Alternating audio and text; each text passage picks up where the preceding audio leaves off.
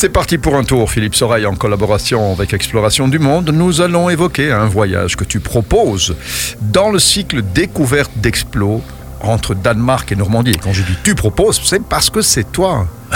oui, sur la route des Vikings, effectivement, une tournée de 20 dates euh, qui a très bien commencé au Centre culturel Ducle et qui se terminera le 17 décembre.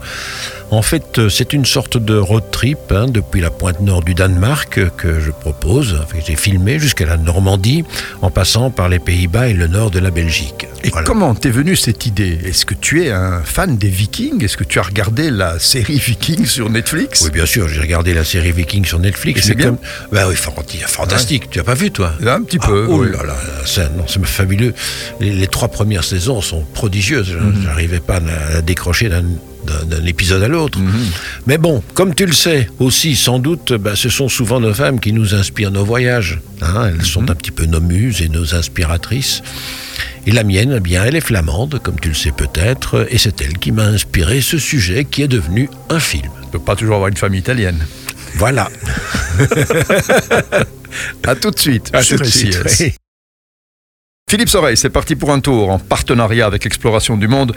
On part aujourd'hui sur la route des Vikings. Entre Danemark et Normandie. Alors voilà, c'est un film que j'ai réalisé, un film documentaire, et qui évoque cette épopée, cette ère viking qui nous envoie mille ans en arrière dans une histoire que l'on connaît mal parce que l'aventure des vikings n'est pas forcément étudiée dans les manuels scolaires, alors qu'elle a couvert trois siècles en plein Moyen Âge et qu'elle a fortement influencé le paysage de l'Europe d'aujourd'hui. Et comment explique-t-on que cette période a été passée euh, sous silence Et d'a- et d'abord, euh, parle- parle-t-on de, de quelle période du Moyen Âge? Alors, c'est 9e, 10e et 11e siècle, hein, pour faire court, donc l'ère de Charlemagne et de ses descendants.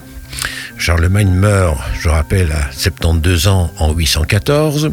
Son fils, qui s'appelle Louis le Pieux, hérite de tout son empire. À sa mort, ce sont les trois fils de Louis le Pieux encore en vie qui se partagent l'empire. Il y a Louis le Germanique, qui hérite de ce qui deviendra l'Allemagne, Lothaire Ier de la Lotharingie. Ça, c'est la bande qui va grosso modo de la Hollande au nord de l'Italie. Et puis Charles le Chauve, de ce qui deviendra la France. Mais les Vikings les ont tous considérablement malmenés. Alors évidemment, les historiens, qui sont généralement français, bah, ils ont sans doute un petit peu écarté les Vikings, euh, d'ailleurs qu'ils ne connaissaient pas très très bien. Ah voilà. Et on connaît mieux leur histoire maintenant? Ah oui, parce que les techniques récentes d'identification des vestiges et des indices qui ont été laissés euh, euh, par les vikings et exhumés par les archéologues ont permis d'affiner les connaissances. Alors on s'est par exemple rendu compte que tous les Scandinaves n'étaient pas des vikings, et même que tous les vikings ne furent pas scandinaves. Hein, on partait en viking dans des missions d'exploration pour ramener des richesses et des esclaves aussi. La société viking était bien mieux organisée que ce que l'on colporte et de ce que l'on a colporté pendant des années. Euh, ce n'était pas que des barbares. Et pas euh, des enfants de cœur euh, tout de même non plus.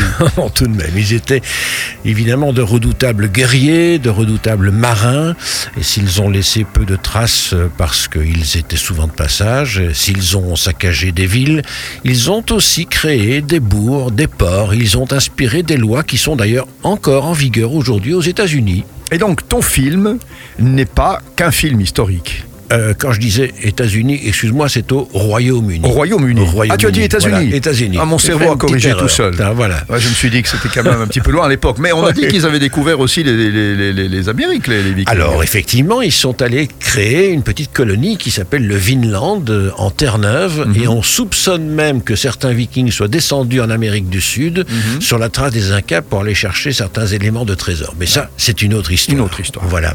Alors, donc ton film n'est pas un film seulement historique. Ah ben non, heureusement, hein, c'est un film de passion, de voyage à travers le Danemark, les Pays-Bas, les villes du nord de la Belgique, la Normandie et jusqu'à jusqu'à Hastings.